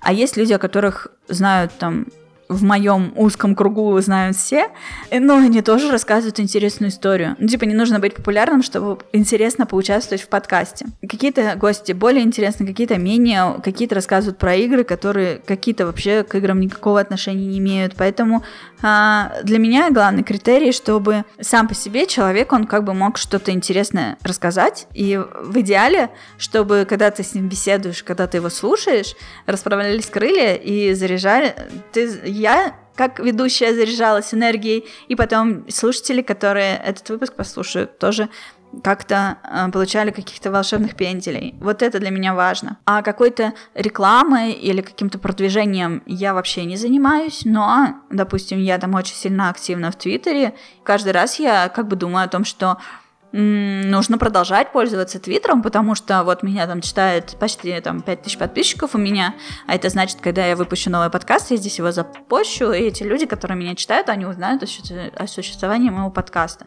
То есть косвенно так это работает, типа мои развитые э, соцсети, аккаунты в соцсетях помогают привлекать этих новых слушателей. Но в целом я не особо слежу за статистикой, э, для меня нет разницы по ощущениям в целом, там 800 прослушиванию моего подкаста или 1800. Ну, в смысле, это показатель, да, прикольно. Как бы, если вдруг прослушивание станет 400, я не перестану делать подкасты, потому что что-то стало мало. И не расстроюсь. Потому что 400 это тоже все еще много. Вот. Но и 1800 тоже хорошо. Короче, для меня главное, что их слушают. И я не хочу там не гонюсь за тем, чтобы этих прослушиваний каждый раз становилось все больше и больше и больше. Я понимаю, что гости разные, темы разные, и что-то кому-то очень интересно послушать, кому-то нет. Кто-то приходит на популярного человека, кто-то, наоборот, выбирает только соло-выпуски. Ну, короче, э, тут такое. мне не нужно... Я не рассматриваю подкаст как источник дохода или там, чтобы мне начинали предлагать рекламу или что-то такое. Для меня это, наоборот, отдых, хобби. И поэтому я никак его не продвигаю. И у меня есть последний пункт. Расскажи, пожалуйста, про опыт взаимодействия с Steam Deck, его плюсы и минусы, отличия от Nintendo Switch, какие игры на нем играешь, берешь ли с собой в дорогу, насколько он удобен в использовании с точки зрения интерфейса, насколько user-friendly по сравнению с другими. Вот так вот много вопросов. Давайте по порядку разберем. Расскажите, по, расскажи, пожалуйста, про опыт взаимодействия с Steam Deck, его плюсы и минусы. А, а, а, а какой? Я даже не знаю, какие там минусы. Нет минусов. А плюсы, его очень удобно держать в руках, он потяжелее, чем Steam э, чем Nintendo Switch, но при этом он такой, э, Switch он плоский и тонкий, а этот такой выпуклый по бокам, поэтому его удобно держать. Вот, люди, он потяжелее раза в два, но мне не тяжело его держать, потому что в любом случае и Switch, и Steam Deck я не держу на весу прям долго. Он, конечно, побольше, значительно больше, чем Nintendo Switch, но тем не менее по-прежнему у меня вот здесь малюсенький рюкзачок, и он по-прежнему в него помещается без чехла. Ну вот, чехол там, конечно, вообще объемный. вот, но если вот так вот его аккуратненько взять с собой, то, например, пока я татуировку делала, я брала его с собой, ну, просто в рюкзачок положила, я же не, не хожу с ним целый день по городу, а просто на такси туда доехала и вытащила из рюкзачка. Можно взять без чехла, не страшно. И он поместился туда нормально. Свич, конечно, по сравнению с ним вообще малюсенький, тонюсенький. А, вот, так что держать удобно. Ну, наверное, это можно в минусы записать, что он потяжелее, побольше, а в чехле так вообще огромный. Но, блин, не знаю, для меня это не минус. Я в основном дома с ним играю на нем. Э, что еще? Было непривычно распора... Э, по первости расположение кнопок. Там вот так вот стик, и сбоку от него кнопки. И здесь также стик, и сбоку от него кнопки. А я привыкла, что стик и под ним кнопки, как на свече. А, то первое время туда палец автоматически уходил, а сейчас я понимаю, что такого уже давно нет, я привыкла. Батарейку он нормально держит, но тут сложно сказать, потому что я дома играю, и редко мои игровые сессии длятся больше полутора часов, поэтому мне заряда хватает выше крыши. Я поиграла, поставила на зарядку. Тут, конечно, расход батарейки зависит именно от игры. Какие-то игры очень требовательные и быстро ее высаживают, некоторых хватает там и на 4 на 5 часов. Тут нужно смотреть. Плюс всегда это все настраивается. На Nintendo Switch нельзя настраивать такие вещи, а здесь можно. Ты можешь поставить поменьше FPS или побольше, поменьше разрешения и так далее. То есть все это настраивать, и вот ты думаешь, что тебе важнее, производительность или заряд батарейки. Экран, э, наверное, для кого-то разочарование, что не OLED, но меня все устраивает в этом плане. Я тут вообще не привередливая. Что еще? Отличие от Nintendo Switch. Ну, я сказала, что для меня главное отличие это э, в размерах и в форм-факторе. Steam Deck нравится больше именно тем, что он такой толстенький, его реально удобно держать в руках. Но при этом как бы не то, чтобы я прям страдаю от того, что Switch тонкий. А в какие игры на нем играешь, берешь ли с собой в дорогу? Дорогу не беру, потому что нет у меня никакой дороги. вот я выносила его в парк, чтобы играть на природе, и брала с собой э, для того, чтобы пока мне делали татуировку, играла на нем. Во что я играю? Я э, играла в Darkest Dungeon, в первую часть, мне захотелось ее все, я теряю голос совсем. Захотелось перепройти Darkest Dungeon первый. Ну, я не прошла до конца, но наиграла 35 часов, по-моему. Это был уже третий раз, когда я купила Darkest Dungeon. До этого я покупала его на PS Vita и на Nintendo Switch. Вот мне захотелось на Steam Deck тоже поиграть в преддверии выхода второй части. Я купила. Вторую часть пока не играла. В общем, играла в нее. Потом немножко играла в Monster Hunter World, но мне было не очень понравилось, не очень удобно на нем играть. Э, я думаю, это просто дело привычки. Я привыкла, уже наиграла там 100 часов ну, сейчас уже 140, но на тот момент э, там типа 100 часов наиграла на мониторе, и мне не хватало этого маленького экранчика. При этом Monster Hunter Rise играется нормально. Э, вот играла немножко в Monster Hunter Rise. Хотела сравнить с World по свежим впечатлениям. Есть различия, короче, обе части хорошие, если коротко, но World мне немножко больше нравится. Uh, Monster Hunter Stories 2 я уже сказала, я очень много сейчас играю на Steam Deck, я перепрошла Journey, просто мне почему-то захотелось, это уже был третий раз, когда я прошла. До этого я проходила на PlayStation 3, PlayStation 4 и теперь вот на Steam Deck. Пу-пу-пу, что еще? Во что-то там еще Код Вейн я там играю, тоже хорошо играется. И вроде бы пока все. Вроде бы больше ни во что я на нем пока не играл, но там у меня скачаны некоторые игры. Баннер Сагу я хотела поиграть. Я хотела посмотреть, как работает Skyrim. Просто не залипать, а просто запустить, посмотреть. Guardians of the Galaxy хотела тоже там поиграть. И что-то еще у меня там тоже на очереди ждет. В общем, игр в Steam у меня довольно много, и еще примерно столько же у меня есть в желаемом. А, буду потихоньку на распродажах покупать, или если вы хотите сделать мне подарочек, помните, что у меня есть виш-лист. В общем, Steam Deck отлично справляется, мне очень все нравится, все круто. Вот, насчет брать с собой в дорогу, если я куда-то поеду, я его с собой возьму. Но пока никуда не езжу. Насколько он удобен в использовании с точки зрения интерфейса? Очень удобен. Единственное, что мне не хватает, это возможности. Может быть, там это как-то можно сделать, я просто еще не интересовалась этим вопросом. Но вот э, мне бы хотелось, ты типа, когда играешь, что-то произошло, на Nintendo Switch можно записать видео последних 30 секунд в прошлое, да, не в будущее. Типа, что-то произошло, и такой, о, блин, это классное видео, и записываешь эти последние 30 секунд. Э, на Steam Deck я не знаю, можно ли так делать, и если можно, то как. И что касается скриншотов, я знаю, как сделать скриншот, но очень неудобный процесс их, их получения оттуда потом. То есть они сохраняются в Steam, но их нужно как бы опубликовать или опубликовать для себя, и потом с компа ты можешь их оттуда забрать. Короче, очень много телодвижений. А хотелось бы, как на Nintendo Switch, сделать скриншот и, не знаю, опубликовать его в Твиттер. Такого, такой возможности нет. Но при этом я знаю точно, что Steam Deck не ограничивается одним лишь Steam. При желании туда можно поставить все что угодно. И в Diablo люди играют, и э, устанавливают из Epic Store игры и так далее. Ну, типа, там возможностей очень много. Я пока туда не копала, потому что, ну, блин, опять же, игр и так много. Зачем мне еще больше возможностей? мне и так глаза разбегаются, если я еще туда добавлю Blizzard и Epic Games, и, не знаю, там, Ubisoft и, и, еще Electronic Arts или еще что-нибудь. Короче, я не знаю, когда все это играть, во все эти бесконечные возможности. Поэтому э, пусть будет там пока только Steam, а все остальное, если мне захочется, я на компе запущу, если уж прям совсем приспичит. Насколько он удобен в использовании с точки зрения интерфейса. Это сказала, насколько user-friendly по сравнению с другими. Вполне user-friendly, все там понятно, интуитивно. Э, все настраивается, много всяких разных фишечек, типа там можно, когда ты покупаешь игры, ты покупаешь, получаешь за них там какие-то платиновые монетки или еще какие-то монетки, я не помню, как они там называются. Короче, какие-то очки.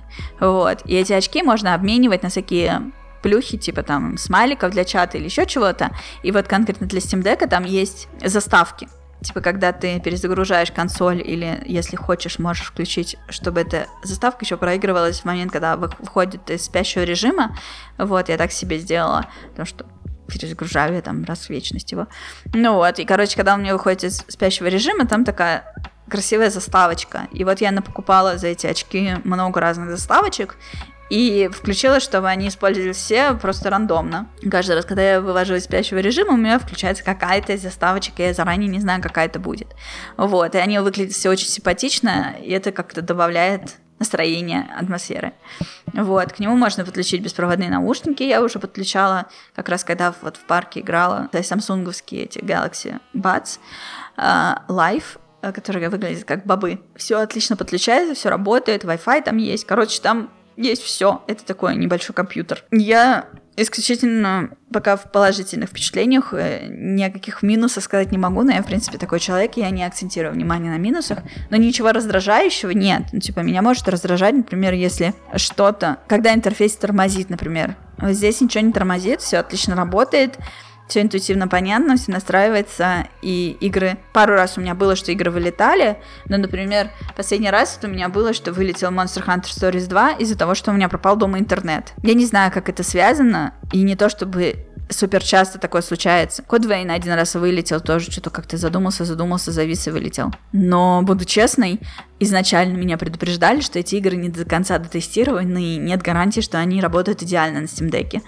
То есть, кстати, это тоже очень классная такая фишка, что у всех игр есть такая пометка. Они прям ты открываешь, и там целый такой чек-лист, и рядом с ним стоит галочки, типа, что проверено, что не проверено. И чаще всего э, там какие-то есть вопросы с клавиатурой. Типа, э, в игре иногда надо ввести какой-то текст, и клавиатура должна выскакивать автоматически, ну, как на мобильных телефонах. А иногда нужно нажать сочетание двух клавиш, чтобы эту клавиатуру самостоятельно вызвать. И вот если так нужно, то тебя обязательно об этом предупредят. Что в эту игру ты можешь играть на Steam Deck, но если вдруг тебе придется вписывать какой-то текст, клавиатуру придется вы, вызвать самостоятельно, нажав эти вот две клавиши, там, Steam и X. Ну вот. Ну, типа, это такое себе неудобство, чтобы сейчас говорить об этом. М-м, у многих игр вот такая проблема. Да это вообще не проблема. Я уж не говорю о том, что как часто мы вообще в играх вписываем какой-то текст. Только когда начинаем играть, когда нас спрашивают, как нас зовут, и все, ну, типа, и чё? В общем, ну вот, э, я еще упоминала раньше, что мне пришлось вот эти колпачки на стике купить, потому что у меня палец натирался об них. Но я думаю, что если играть много, то они от, отшлифуются и будут не такими царапающими, просто пока новые. В общем, короче говоря, минусы не минусы, все меня устраивает, я очень довольна покупкой, и все это время регулярно играю на Steam Deck, можно сказать, каждый день. Вот, немножко даже подзабросила Switch, вот он у меня тут э, стоит, бедняжечка ненужный. В общем, но в него я тоже возвращаюсь, чтобы в Advanced Wars играть. В общем, короче говоря, да, очень сильно довольна покупкой. Это не рекламная интеграция, если что. Все, я окончательно теряю голос, и мне не хотелось бы с вами разговаривать хриплым голосом, постоянно откашливаться. Э, я пошла из всех сил молчать, выпью чего-нибудь горяченького. Еще у меня сегодня тренировочка фитнеса. Вот, разогреюсь как следует, помолчу.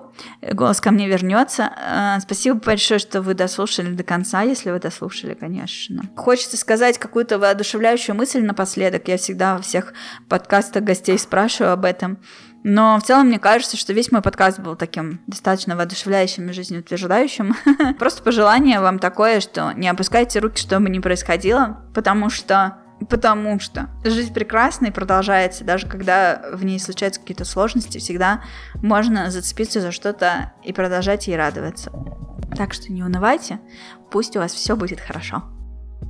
Спасибо, что дослушали подкаст до конца. Надеюсь, что мой иногда очень хриплый голос не доставил вам дискомфорта. Постараюсь в следующем выпуске что-то с этим сделать и быть более живой. Как-то я совсем разучилась говорить, и, может быть, день такой был, я не знаю. В общем, по какой-то неведомой причине мне было тяжело долго говорить, и голос практически всю дорогу терялся.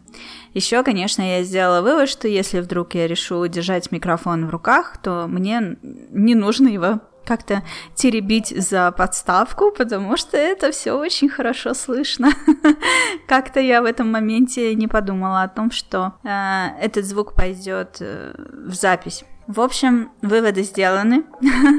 Я очень рада, что наконец-то домонтировала этот подкаст и уже готова его везде опубликовать. Но прежде чем я это сделаю, конечно, я хочу записать, как обычно, благодарность э, тем людям, которые поддерживают меня в Бусти и в Патреоне. Начнем сегодня с Патреона. На Патреоне осталось совсем мало подписчиков, но они по-прежнему есть, и это прекрасно.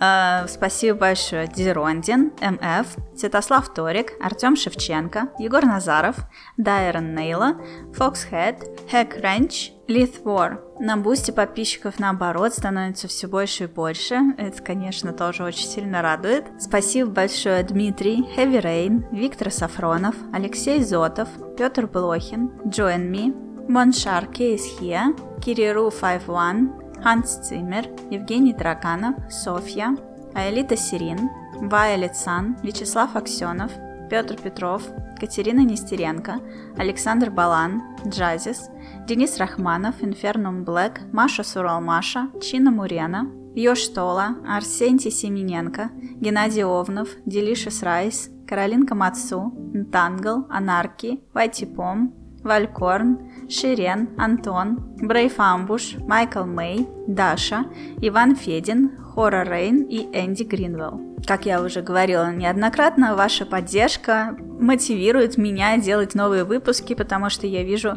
какому количеству людей они не безразличны настолько, что они готовы кидаться в меня своими деньгами. При этом, конечно, это еще и очень сильно помогает, особенно в периоды, когда я сижу без работы. Все-таки расходы никуда не деваются, и ваш вклад э, бесценен с помощью ваших подписок я оплачиваю свои многие подписки. Мне не приходится от них отказываться. Например, на протяжении всего этого времени я оплачивала Netflix, и сериалы оттуда очень хорошо спасали мою кукушечку. Тут прямиком ваша заслуга, потому что если бы не Patreon, э, я бы отписалась. Я бы не смотрела там сериалы, смотрела бы где-нибудь в другом месте. Ну и хочу сказать, что еще два подкаста уже записаны и ждут монтажа. Конечно же, я постараюсь не, затя... не затягивать с ними. вот, так что скоро будет еще два выпуска с гостями. В одном игражур из России рассказывает о том, каково быть игражуром в России. А другой человек э, живет на Сейшелах и поделился информацией о своем стартапе и вообще о том, каково было переезжать туда. Так что не переключайтесь, подписывайтесь, чтобы не пропустить новые выпуски.